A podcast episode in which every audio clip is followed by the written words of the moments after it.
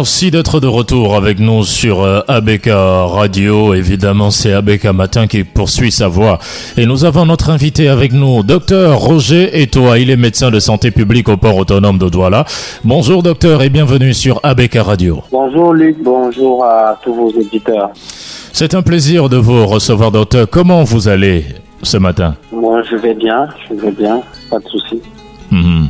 Mais on, sent quand même une certaine fragilité dans votre voix. Il n'y a pas toute cette énergie, même quand vous dites que vous allez bien. Est-ce que c'est le travail auquel vous êtes confronté ces derniers temps qui vous vole un peu votre force? C'est vrai que euh, pour tout professionnel de santé, la, la, charge de travail a augmenté en raison de la gestion de l'épidémie du Covid. Donc, euh, ce n'est pas les journées sont plus longues, les, patients sont euh, plus nombreux et euh, le stress est également plus plus intense. Donc, il y a forcément des, risques d'épuisement professionnel, mais bon, cette journée fériée, on profite également pour se reposer. Donc, multipliez votre invitation, je serai encore couché dans mon lit. Mmh. Alors, racontez-nous un peu la vie d'un médecin, ou alors la journée d'un médecin en période de crise sanitaire comme celle-ci. C'est quoi votre journée? Alors, les journées commencent euh, très tôt. Euh, on se lève très tôt. On commence déjà à, planifier mentalement sa, sa, journée, à imaginer euh, tous les cas qui vont qu'on va gérer. on se rend à l'hôpital et en fait, à ces derniers moments, on effectue euh, le rituel euh, habituel, c'est-à-dire euh, en dehors de porter sa, blouse, on se suréquipe en équipement de protection individuelle, c'est-à-dire des, des, des, des, masques, des calottes, des blouses, des surblouses, des, des bottes, des visières. Euh, parce qu'aujourd'hui, tout patient est un patient potentiellement atteint du Covid, qu'il soit venu pour toute autre pathologie. Donc, euh, après, on démarre euh, les, les, consultations on, euh, et tout, on reçoit les, toutes sortes de, en fait, selon la planification, selon l'organisation de, de, que l'hôpital a mis en place. Euh, ça peut être une, en, général, le, si c'est le, les hôpitaux comme le, le, mien, le centre médical du port, le centre médico-social du port autonome, euh, on a bien passé le circuit du malade avec une évaluation dès, dès l'entrée où on essaye de de, de, de côté en fait le risque infectieux du malade s'il est venu, euh, s'il a un risque faible de Covid, s'il a un risque modéré ou s'il a un risque élevé. Euh, cela se fait dès, dès l'accueil et en fonction de son risque, il, il, il reçoit, euh, il peut soit une vignette orange, verte, orange ou rouge euh, en fonction de la gravité et il est donc orienté vers le, euh, le, le, box de consultation le, ou le ou le l'unité de prise en charge où il va être où, où il sera euh, pris en charge par, un médecin ou, ou tout autre professionnel de, santé. Si c'est si il y a une extrême urgence euh, des, cas de décès respiratoire et tout ça, il est tout de suite euh, transporté vers une unité euh, de, de, réanimation dans un centre de, de, de traitement agréé. Et donc, euh, donc on, on euh, toute la journée, ça se passe comme ça. On reçoit des, des, des files de malades. Euh, on n'oublie pas qu'avant le Covid, il y avait d'autres pathologies. Donc, on essaie de scinder, euh, on essaie un peu de scinder tout ça pour que les malades ne se mélangent pas, entre guillemets, pour que le, la, la contamination euh, intra-hospitalière ne soit pas euh, ne soit pas importante. Donc on essaie de faire de, de notre mieux mmh. et on consulte à longueur de journée.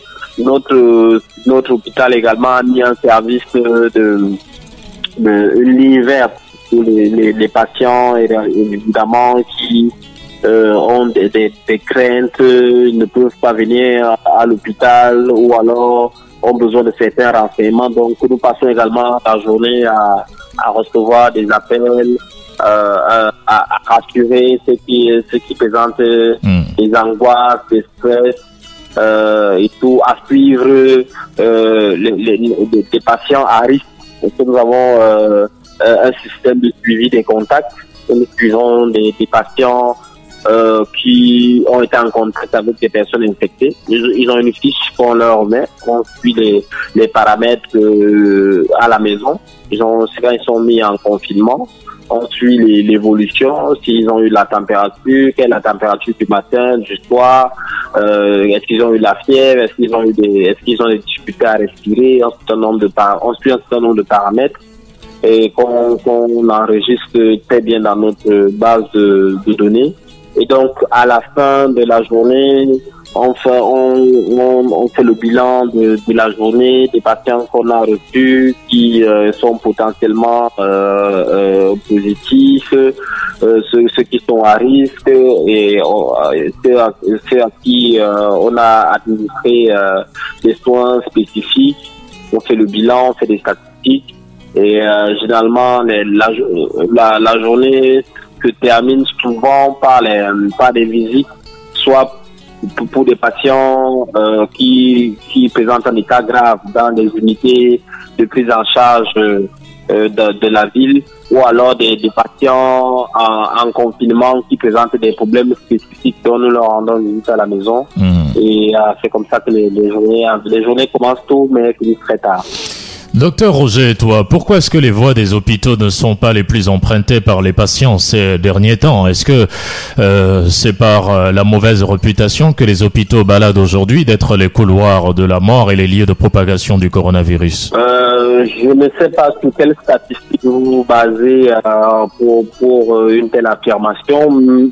Mais moi, de vécu, je vois, je vois plutôt le contraire. Vous-même, vous, l'avez presque dit, évidemment, que pour ceux qui ne viennent pas à l'hôpital, il y a des mesures qui sont prises pour euh, continuer euh, leur accompagnement. Alors, le directeur de l'hôpital à Quintini l'a aussi dit, le directeur de l'hôpital euh, général l'a aussi fait savoir lors de la tournée du secrétaire d'État à Lima Yatou, ici, dans le littoral, que les, les, les patients désertent les hôpitaux. Alors, pourquoi est-ce que les patients désertent les chemins des hôpitaux aujourd'hui? Oui, je pense ça. Bon, mais si c'était dans un cas beaucoup plus global, oui, c'est une réalité. Je pense également que c'est, comme je l'ai dit, au niveau micro, microscopique dans, dans mon unité, il faut, à mon sens, euh, mieux organiser le circuit du, du patient. Euh, et même au niveau euh, beaucoup plus global, c'est-à-dire qu'au niveau de la de, de la commune, de la, du département, de la ville ou même du pays, faut spécialiser les hôpitaux. Euh, par, exemple, je pense que si on pense, on pense que la Kentini a le plateau technique nécessaire pour prendre en charge les patients Covid, qu'on ne le destine qu'au Covid, quoi, et qu'on essaye peut-être de plutôt d'orienter les, les, les, les, autres patients ailleurs.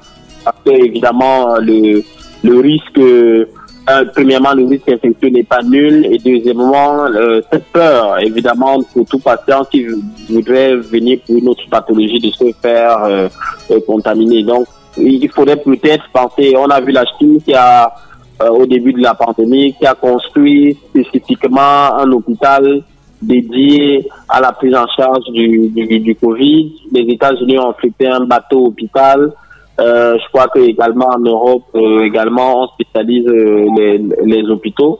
Je, je, je pense que je pense de mon point de vue de, de médecin qu'il faut également spécialiser tous ces grands hôpitaux pour que ah, on n'embrasse pas tout au, au, même moment. Aujourd'hui, il y a la polémique sur les capacités d'accueil des patients Covid il est peut-être euh, euh, urgent de penser à vider complètement tous ces grands hôpitaux pour qu'ils ne prennent en charge que les Covid au moins de, le temps de, de l'épidémie ou alors de créer des, des hôpitaux de campagne. J'ai vu que je crois que c'est la, la nouvelle donne que le, j'ai vu des, des, hôpitaux euh, créés dans les stades et tout. Je pense qu'il faut aller vers ça. Il faut enlever le, le il faut aller, il faut, il faut, il faut organiser le circuit du patient que ce soit au niveau intra-hospitalier ou au niveau inter-hospitalier. Hmm. Et vous avez l'impression que ce n'est pas ce qui est fait pour le moment. D'ailleurs, euh, docteur Roger et toi, vous êtes euh, un peu célébré sur la toile et considéré comme l'un des médecins les plus critiques, évidemment, à l'égard du gouvernement. Ah non, c'est pas vrai. Je suis pas un médecin critique à l'égard du gouvernement. Je ne suis qu'un un expert de santé publique qui fait ses propositions. Donc, euh, je pense d'ailleurs que il n'y a pas hum, cette crise nous enseigne plutôt l'humilité, l'humilité. Euh, devant de, devant ce, ce, ce, challenge qui est le, le Covid. Aucun pays du monde, plus-il euh, ayant la, la, la, plus grande le plus grand plateau technique comme euh, la Chine ou alors le plus grand centre d'épidémiologie comme la CDC aux États-Unis ou alors le plus grand centre de recherche comme en France, personne n'a pu trouver la solution pour le pour le, le Covid-19 à, à l'instant. Et donc, euh, serait prétentieux de penser que c'est le Cameroun, un État euh, en Afrique avec moyens limités qui trouverait la solution miracle. Donc, je pense plutôt qu'il faut faire des propositions. Nous, on fait juste des propositions pour accompagner le gouvernement parce que euh, une seule main ne peut pas attacher un sabot. On peut, euh, on, peut de notre, de notre le statut d'expert de, de, santé publique, peut-être présenter euh, des choses qui se font bien, ceux qui ne se font, ceux qui se font moins bien, et, et, et proposer des pistes de solutions hmm. dans la plus stricte humilité possible. Docteur Roger, toi, est-ce que finalement vous ne marchez pas un peu sur les solutions du président malgache et sur les solutions de monseigneur Samuel Cléda quand vous dites que l'Afrique, quand vous euh, dites que rien n'a encore été trouvé, notamment en Afrique, est-ce que ce n'est pas le complexe du noir africain qui finalement est en train de s'exprimer? Non, c'est pas le complexe du, du, du noir africain. Euh, moi, je, je suis formé euh, à la médecine moderne. La médecine moderne, c'est une médecine basée sur les preuves. C'est-à-dire que pour que je vous administre du paracétamol, il faut que j'ai eu la preuve que ça marchait ailleurs. Donc moi, je n'ai aucun problème avec les, les médicaments du, de Monseigneur Cléda ou du président Malgache.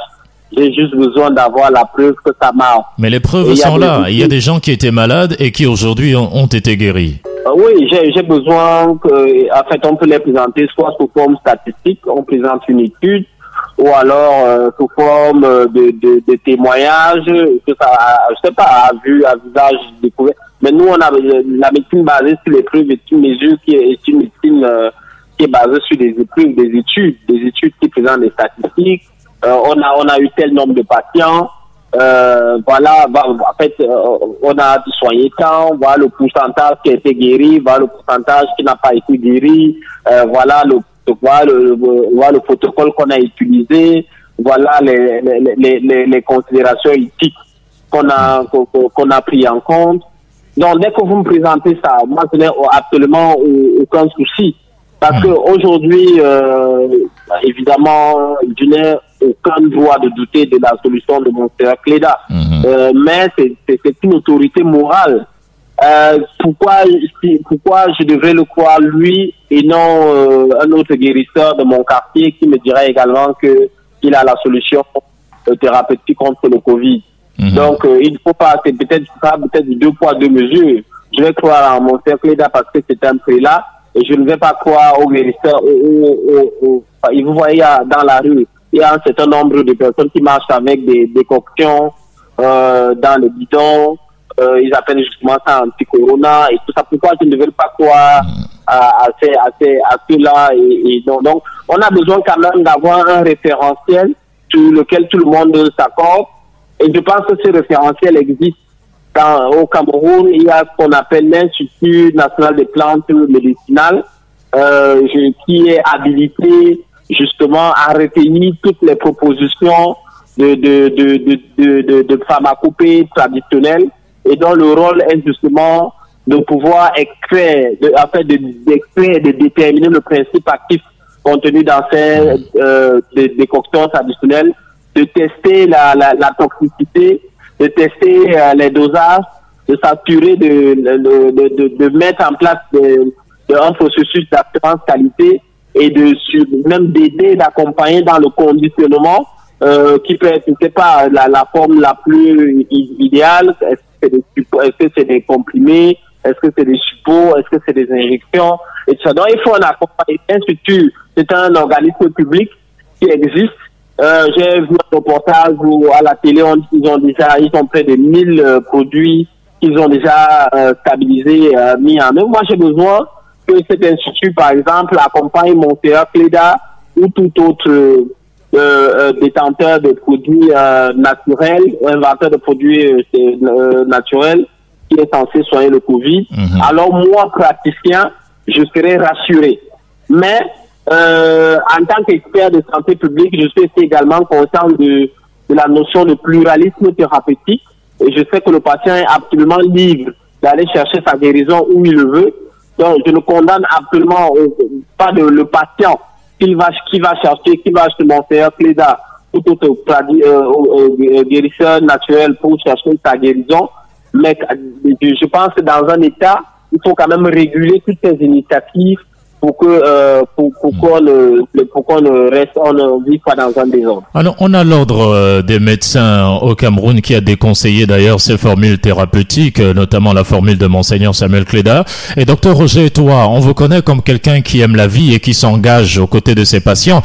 Pourquoi est-ce que vous n'êtes pas allé auprès de évidemment de monseigneur Samuel Cléda pour vous enquérir de la situation, tant il est vrai que sa formule soignerait le Covid-19 Est-ce que ce n'est pas euh, est-ce que vous ne montrez pas là que finalement vous n'en avez pas besoin d'une formule thérapeutique qui viendrait peut-être montrer les faiblesses de la médecine moderne? Je pense que malgré que je sois médecin, je n'avais absolument pas l'expertise pour, pour vérifier de la qualité ou de la conformité euh, du traitement de mon Cléda. Au moins pour aller voir les euh, témoignages, au moins pour aller peut-être rencontrer ceux qui ont été extrêmement malades et qui étaient au chevet de la mort et qui ont euh, pu être guéris par la formule de Monseigneur Cléda et peut-être vous faire aussi votre expérience par les témoignages de ceux qui ont été guéris. En tant que citoyen, en tant que citoyen, ça évidemment, je serais très intéressé de savoir tout ce qui, qui, qui, qui, qui s'est passé mais la médecine, elle a ses codes. Euh, j'administre un traitement qui a fait ses preuves. J'administre un traitement qui est homologué. J'administre un, un, traitement qui est, qui, est sûr, qui est efficace. Je n'ai pas le, le droit. La médecine euh, euh, a l'obligation des moyens, mais pas l'obligation des résultats. Donc, je dois mettre en place, euh, en fait, euh, je dois avoir à ma disposition tous les moyens légaux et licites pour pouvoir prendre en charge le, le, le, patient. Maintenant, maintenant, en tant que citoyen, euh, je suis euh, euh, absolument curieux de savoir euh, est-ce que est-ce que ce traitement soigne, est-ce que ça ne soigne pas? Moi, je vais vous dire, euh, même en tant que médecin, je, je prends aussi des, des tisanes le soir. Mon, mon épouse me fait des, des, des tisanes, des citron, des citronnelles, tout ça. Euh, ma mère même euh, appelle pour venir. Est-ce que j'ai pris ma citronnelle Est-ce que donc, vous savez, donc on n'a pas abandonné nos racines. On n'a pas abandonné. Euh, euh, je pense pas qu'il faut présenter des médecins comme des personnes déracinées des cultures africaines. On a été tous soignés par la, par, par des grands-mères, par des purges et tout ça. Donc, on est absolument conscient de de, de, du potentiel de, de, que la nature en Afrique euh, nous, nous offre, mais on a des obligations qui sont liées à la déontologie de, de, de, notre profession. On ne peut pas laisser les, les, les, les, patients euh, euh, prendre, parce qu'il y, a des, il y a une question aussi de responsabilité. Si euh, vous, vous, vous administrez un à, à, un patient dont vous n'êtes pas sûr de l'efficacité ou de l'innocuité si ça se passe mal, qui est responsable? C'est mon Créda ou c'est vous qui lui avez prescrit le, traitement Donc c'est aussi la question, un médecin ce devoir de responsabilité de déontologie. Donc, euh, euh donc euh, pour moi, je, ne, je, ne, je pense que la déclaration de l'ordre a été très mal interprétée.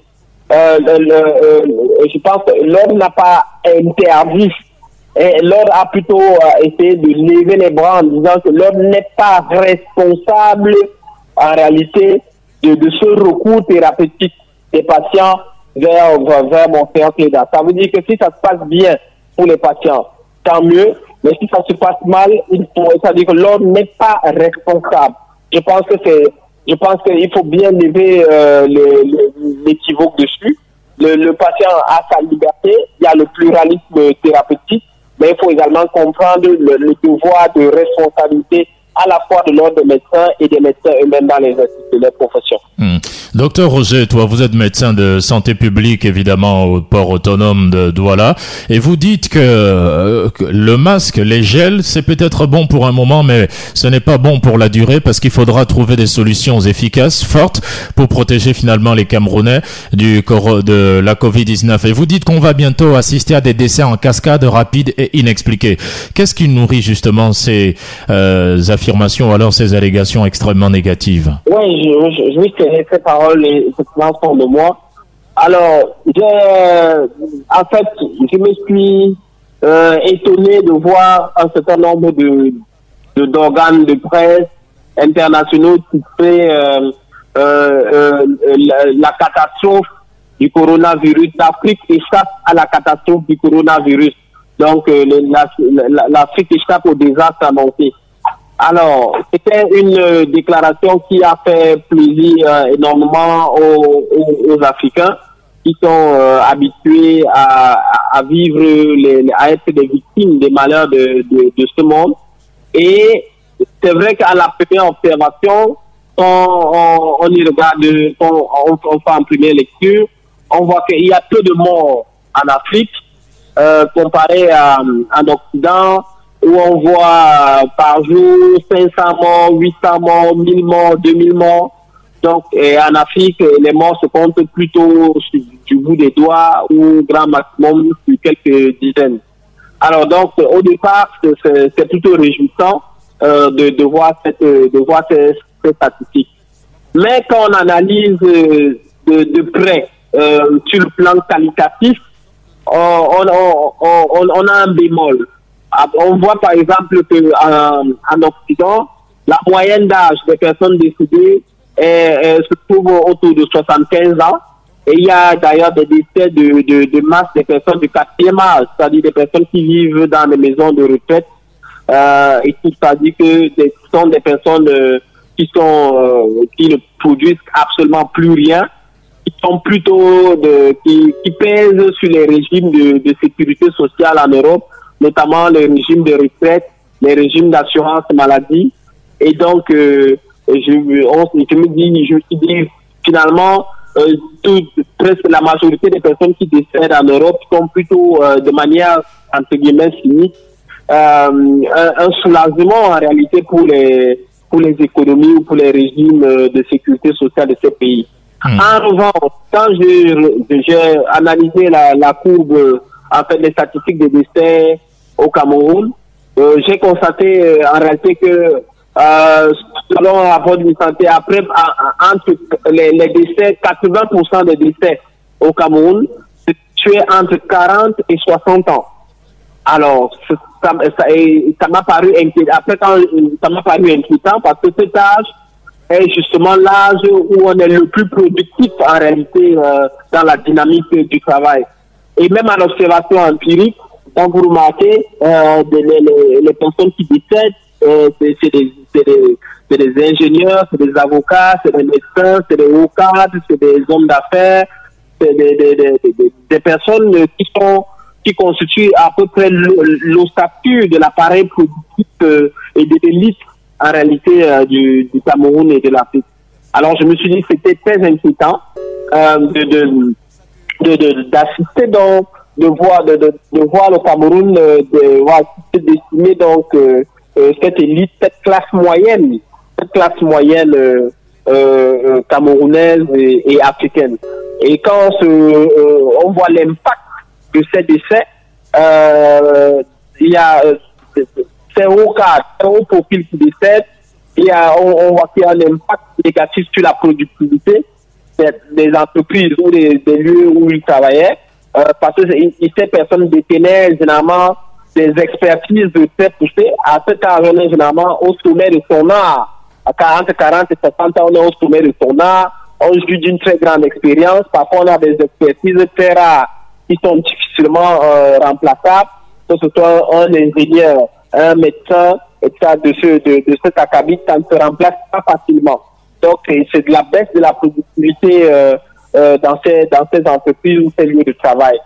Ensuite, a également cette tranche d'âge constitue la classe moyenne euh, euh, euh, euh africaine et c'est ça qui est quand même doté d'un certain pouvoir d'achat et qui peut tirer la, la, la consommation. Vous savez que l'économie est tirée par la consommation. Et si cette classe moyenne, euh, par exemple, arrivait à mourir en masse, euh, il y aurait un impact négatif sur la consommation et donc sur l'économie euh, euh.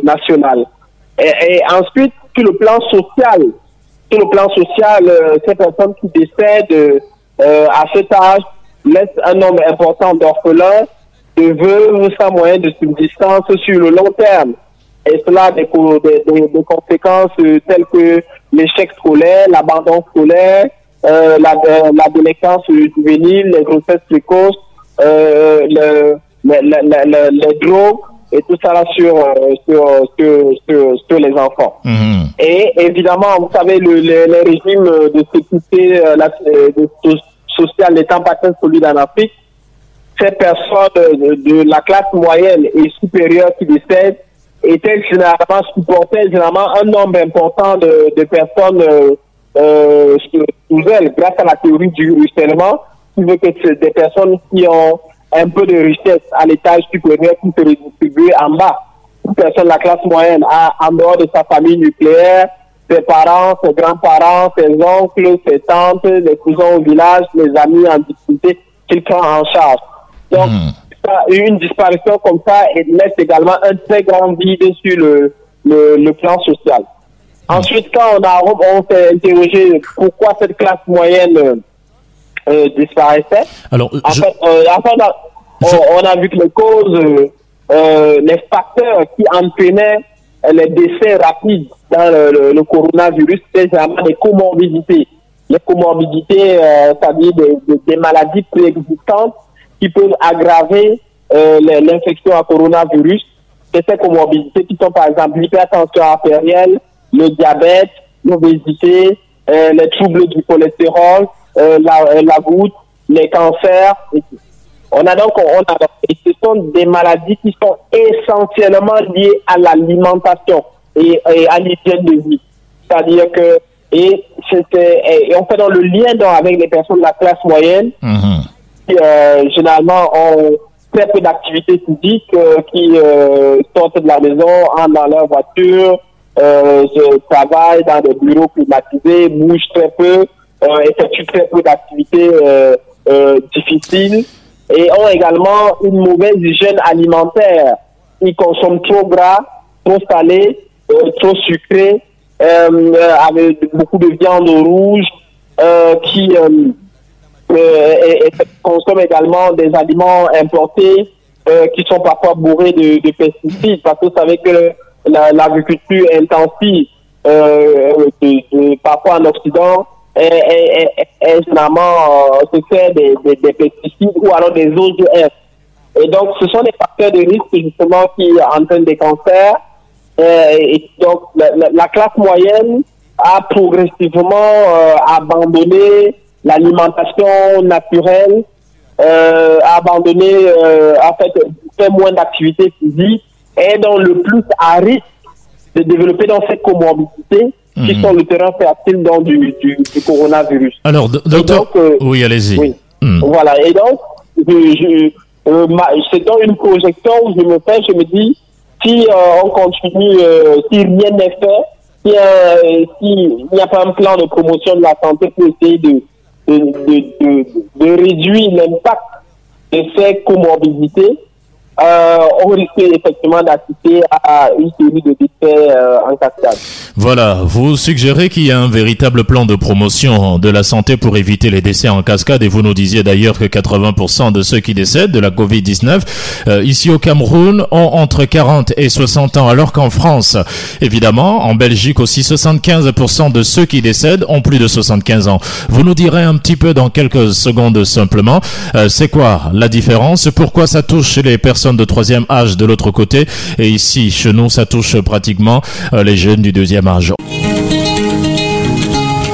Nous avons notre invité avec nous, docteur Roger Toi, médecin de santé publique au centre médico-social du port autonome de Douala. Alors, euh, docteur, c'est un plaisir de vous avoir évidemment en ligne. Je vous posais déjà la question, pourquoi est-ce que euh, le coronavirus attaque essentiellement aux personnes de troisième âge à l'étranger, notamment en France, en Belgique et dans les autres pays, différemment de l'Afrique? Oui, le, coronavirus, en réalité, euh, s'attaque à des personnes fragiles. Euh, donc, euh, il y a un certain nombre de, de, de, facteurs, évidemment. On a, vous savez, le, on a, c'est une nouvelle maladie qu'on explore de plus en plus progressivement, donc, dont on a une compréhension assez progressive. Donc, on voit de plus en plus que c'est lié à la c'est-à-dire qu'il vient se greffer le coronavirus en lui-même. 80% ou 90, 90 des personnes qui auront le coronavirus, en réalité, euh, vont rester asymptomatiques.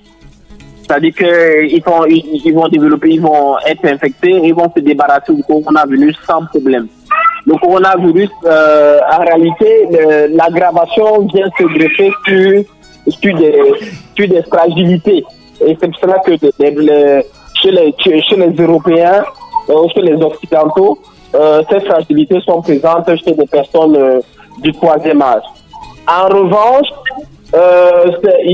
au, au, Cameroun, ou enfin, en Afrique, on, on, on, voit ça chez des personnes qui ont plutôt des, comorbidités, c'est-à-dire que comme je, l'ai cité, euh, euh, par exemple des maladies préexistantes, euh, je, je, comme j'ai parlé en réalité de l'hypertension, euh, du diabète, euh, des cancers. En Europe, il y a énormément de cancers, par exemple, que les personnes du, du, troisième âge. Euh, ici, en, en Afrique, c'est plus des, des maladies métaboliques telles que l'hypertension, l'hypertension ou le diabète, qui a qui est, qui est né en réalité de la transition épidémiologique euh, qui est venue au Cameroun il y a à peu près 30 ans. Vous savez que euh, euh, en, Afrique, avant la charge de la morbidité était portée par les maladies infectieuses. Il y avait beaucoup d'infections qui, en réalité pour, lesquelles les gens mouraient. Mais depuis une, trentaine d'années, euh, ce rapport s'est inversé avec une progression fulgurante des maladies, des maladies euh, métaboliques telles que l'hypertension ou le diabète, qui a, qui a été à la, à la modification des habitudes à, alimentaires. Les, les, Africains sont maintenant plus sucrés, plus gras, et évidemment plus salés également, en, raison avec les, les, les repas rapides, les fast-foods de fast-food donc euh, euh, qu'on vend dans les, les, restaurants et, les lieux de restauration rapide. Et il y a également, euh, c'est ça d'ailleurs que vous voyez aux, États-Unis, euh, beaucoup de personnes de race noire, de race noire décèdent euh, de, de, de, de, Covid-19 par rapport à, à, la population blanche. Donc, parce que ce sont des personnes généralement d'un niveau économique inférieur qui est obligé de se nourrir en, réalité au, fast-food qui consomme beaucoup plus de sel. Il y a une étude euh, qui a prouvé qu'un noir a besoin de quatre fois, en fait, de quatre fois plus de sel dans son repas qu'un blanc pour sentir le goût salé en réalité dans son repas. Donc, aujourd'hui, la race noire d'ailleurs est un facteur de risque de l'hypertension, euh, de l'hypertension artérielle. Donc, euh, et, les États-Unis sont le pays où il y a le plus grand nombre d'obèses euh, dans le monde. Euh, donc, il est tout naturellement, c'est tout naturellement donc il soit frappé de plein fouet par, par, cette pandémie. Et c'est justement ces, ces, modifications des habitudes alimentaires qu'on voit de plus en plus dans, au sein de la classe moyenne euh, euh, africaine euh, avec une, consommation évidemment euh, très excessive de euh, de ces dangers en réalité que sont le sucre et, le sel. Mhm. Docteur Roger, toi, aujourd'hui, le monde a enregistré déjà plus de 310 000 décès. Et puis euh, majoritairement aux États-Unis, alors qu'en Afrique nous sommes à 522 décès. Mais pourtant, vous avez pris la parole au soir du 16 mai pour dire évidemment que l'Afrique est euh, l'Afrique est la plus grande perdante de la crise de la Covid-19. Euh, pourquoi cela? Oui, je l'ai dit en début d'émission, tout simplement au regard de la qualité des personnes qui décèdent, de la qualité des personnes qui décèdent. si en Europe, les personnes qui décèdent ont plus de 75 ans et que en Afrique, des personnes qui décèdent ont entre 40, euh, ont entre 40 et, 60 ans, qui sont des personnes très productives, qui sont des personnes au sommet de leur art, et tout ça, c'est un, c'est une grande perte. Euh, c'est une grande perte. En, en Europe, les gens perdent quasiment des personnes qui sont euh, presque en dehors du, presque en dehors du circuit euh, économique. Euh, en Afrique, on perd plutôt de la ressource humaine productive. Et donc, euh, à mon sens, c'est là que j'ai pensé que l'Afrique est la, justement la plus grande perdante de, de, cette crise du Covid. Mmh. Et dites-nous, quelles sont les suggestions que vous faites pour finalement éloigner le Cameroun euh, sur vers les terres, évidemment, de la guérison loin du coronavirus? Euh, je pense qu'il y a des actions à, à court, à moyen et à long terme. D'abord, les actions euh, à court terme sont déjà euh, sont en train d'être mises en place par le gouvernement. Euh, le, le, le, président de la République, il a encore rappelé hier, a mis en place un certain nombre de mesures qui ont été dictées par le Premier ministre et qui sont mises en œuvre par les différents départements ministériels. Donc, ce sont des actions urgentes. Euh, nous, en tant que médecins, en tant que professionnels de santé, on aurait euh, aimé que ça aille plus loin. Euh, par exemple, qu'on en profite pour continuer à renforcer le, le, le, système de santé euh, camerounais, notamment euh, sur des, des, des, des, comment dit, sur des questions de plateau technique, renforcer un peu les équipements euh, des, hôpitaux euh, publics, euh, euh réhabiliter ceux qui ne sont pas aux, aux, normes, mettre en place des conventions avec des partenaires publics privés pour également intégrer le secteur privé, que ce soit le secteur privé lucratif, le secteur privé euh, confessionnel, tout ça dans, dans, dans, la stratégie de lutte. Mhm. Il faut euh, également renforcer euh, en quantité et en qualité les ressources humaines en santé. c'est le moment de, de, de, de, recruter un maximum de, de, de, professionnels de la santé pour étouffer les équipes déjà au combat. Il faut les former, il faut les équiper en, équipement de protection individuelle et, et, autres euh, matériels médicaux. Il faut les motiver. Il faut euh, la motivation peut être euh, financière évidemment sur et également la motivation peut être non financière. On l'a vu avec les félicitations du président de la République hier. Il faut également toujours dans le but de la, du renforcement du, du système de santé améliorer, euh, renforcer le système d'information sanitaire pour qu'on ait, par exemple, une meilleure traçabilité sur les, sur les, les, les, cas de personnes infectées. Vous savez, tout le temps, on dit que, euh, y a la bataille qui les quels sont les, les, Il faut, améliorer le système d'information sanitaire. Il faut améliorer le, le, le, le, le, le traçage et le suivi de contact probablement numériser ce système d'information sanitaire euh, partout euh, en, en, Occident, en Chine et même dans certains pays africains. On commence à y intégrer le numérique avec euh, euh des applications dédiées au traçage de contacts. On y ajoute même de l'intelligence artificielle. On a toute la ressource humaine capable de, de mettre tout ça en, en place il faut euh, toujours dans le, renforcement du système de santé, il faut améliorer le financement de, de, de la santé.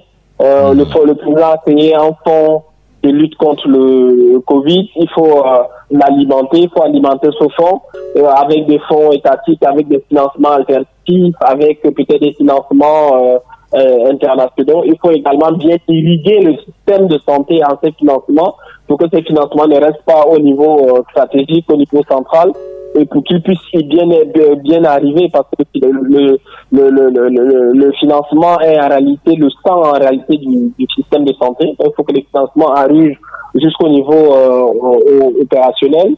Euh, il faut toujours dans le renforcement du système de santé, il faut euh, renforcer euh, euh, le système de, de, de, le médicament, c'est-à-dire que stabiliser, trouver des molécules euh, euh, pour que ce soit existante ou préexistante ou, ou, à venir pour traiter le, euh, cette pandémie, acquérir en quantité suffisante, pouvoir le distribuer jusqu'au site d'impact, jusqu'au site d'administration des soins s'assurer de mettre en place des processus d'assurance de, qualité et de pharmacovigilance. Mhm. Il faut également, toujours dans le renforcement du système de santé, il faut euh, euh, euh, euh renforcer le, le, le, la, la, gouvernance, la gouvernance, c'est-à-dire la gouvernance et, et, le, et le pilotage stratégique, c'est-à-dire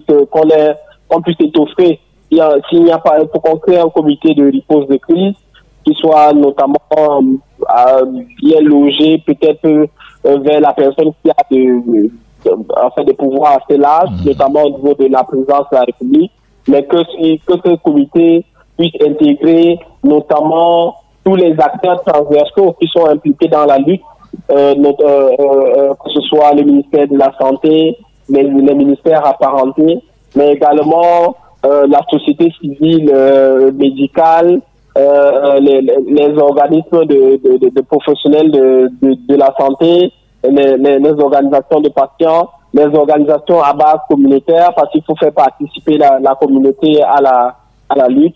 Euh, mmh. Voilà. Donc maintenant, après avoir renforcé le système de, de santé, ça c'est dans l'urgence euh, à moyen, ça c'est euh, urgent, à court et à moyen. Il faut, aller, il faut maintenant se projeter justement sur le long terme qui est pour mettre en place un grand plan national de, de promotion de la santé et de prévention des comorbidités.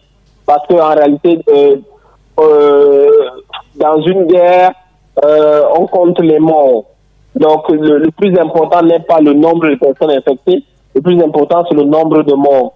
Et on, si on voit que ce sont les comorbidités qui, a, qui font, qui, euh, qui entraînent les morts, faut pouvoir les combattre par chose. Donc, il faut mettre en place un grand plan de lutte contre les comorbidités qui peuvent partir euh, à la fois des mesures institutionnelles pour réguler la consommation de sel, de sucre, qui peuvent également euh, aller dans les, euh, euh, euh, évidemment la, la, promotion de la pratique du sport et des activités physiques, qui peuvent également aller dans l'IEC, euh, l'éducation pour le changement de, comportement. Euh, et, voilà. Et donc, il faut, il, faut mettre tout ce, ce, ce, plan, évidemment, un grand plan de dépistage massif de ces comorbidités. C'est d'ailleurs ce euh, qu'on peut ajuster même dans l'urgence.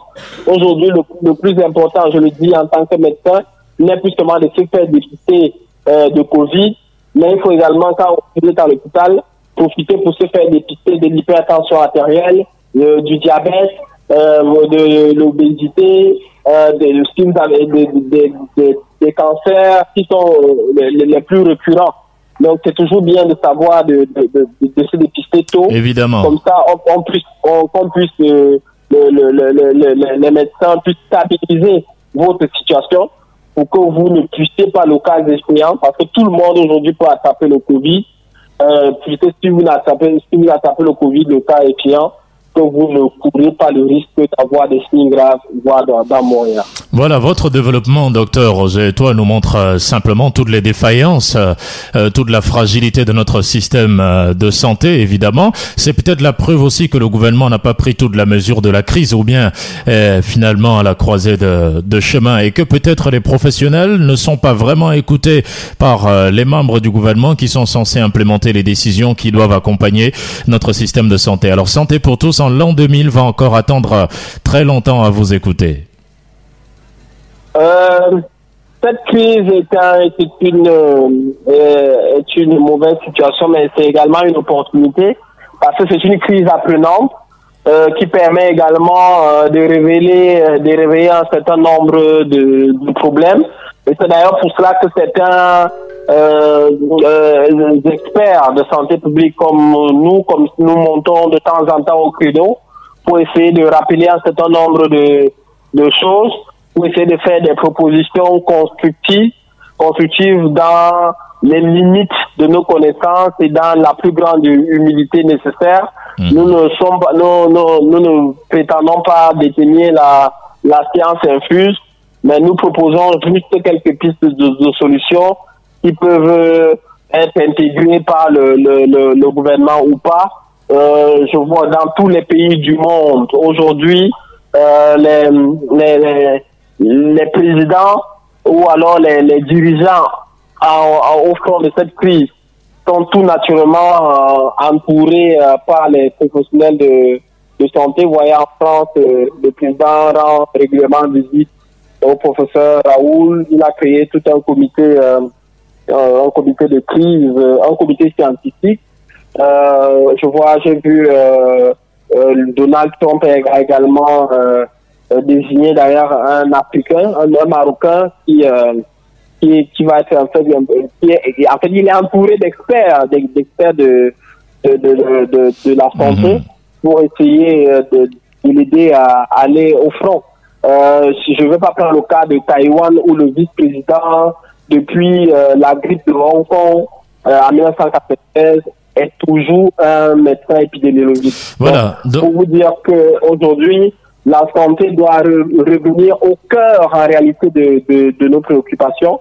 C'est aujourd'hui, les, en, réalité, l'économie même doit se tourner aujourd'hui autour de la santé, qu'on appelle l'économie de la vie. Aujourd'hui, hmm. vous savez que le, le pétrole n'a presque plus de valeur euh, à, à, à, à Les gens ne se déplacent pas, le, le pétrole ne vaut rien. Hmm. Les gens euh, ne sont pas, euh, si les gens ne sont pas en santé, tout ce qu'il y a comme article les, voyages en avion et d'autres artistes ne valent rien. Donc la santé aujourd'hui doit prendre, reprendre sa place euh, préoccupante, euh, prépondérante. Mm Tout doit se bâtir aujourd'hui autour de la santé parce que euh, euh, c'est vraiment le plus grand bien. Et je pense d'ailleurs que le président de la République ne s'est pas trompé hier quand il a construit tout l'essentiel de son discours du, du 20 mai la, la santé. Il n'a abordé, à moins que je me trompe, aucun autre thème aucun autre thème en dehors de, la santé. Le président est resté, le président est resté sur le thème de la santé et ça c'est le couloir qui m'amène à vous poser la dernière question, mais il n'a pas évoqué le drame de l'hôpital, euh, évidemment où on a eu quatre enfants décédés à Yaoundé. Et d'ailleurs vous avez fait une publication au 16 mai à 8h14 où vous disiez il y a quatre ans, même hôpital, même drame, même circonstance, chaque temps, chaque temps. On a l'impression que vous épingliez directement et que vous responsabilisiez directement l'hôpital et les médecins. Que s'est-il passé? Que vous ont révélé vos enquêtes? Ah non, je, pense qu'il y avait eu euh, un drame comme ça il y a en, ans. En 2016 Oui, Ouais, voilà. Et sur lequel j'étais déjà, euh, j'avais déjà, puis, euh, déjà estimé. Et donc, ça m'a paru assez euh, que quatre ans après, euh, que il y ait les mêmes circonstances, les mêmes drames. donc, ça m'a paru assez en effet. bon, c'est évidemment une invite à, à que, euh, après chaque drame, qu'on puisse tirer des leçons et puis qu'on puisse reconstruire, qu'on puisse euh, euh tirer des leçons pour corriger en réalité, euh, euh, euh en fait, rectifier le tir. parce que si on finit aujourd'hui de gérer l'histoire du drame, j'ai pas, je reconnais de n'avoir pas tous les éléments en réalité de, de l'affaire des quatre bébés. Euh, j'ai juste également euh, vu ça sur les réseaux sociaux, dont je n'ai absolument, je ne maîtrise absolument pas le dossier comme le dossier précédent il y a quatre ans.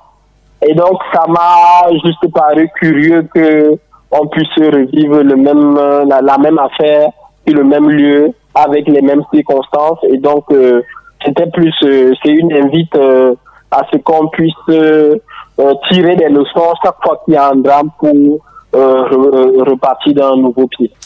Merci docteur Roger Etoa. Évidemment, vous êtes médecin de santé publique euh, au centre médico-social du port autonome de Douala. Euh, bonne fête de l'unité à vous et aux membres de votre famille. merci. Merci à vous tous vos auditeurs.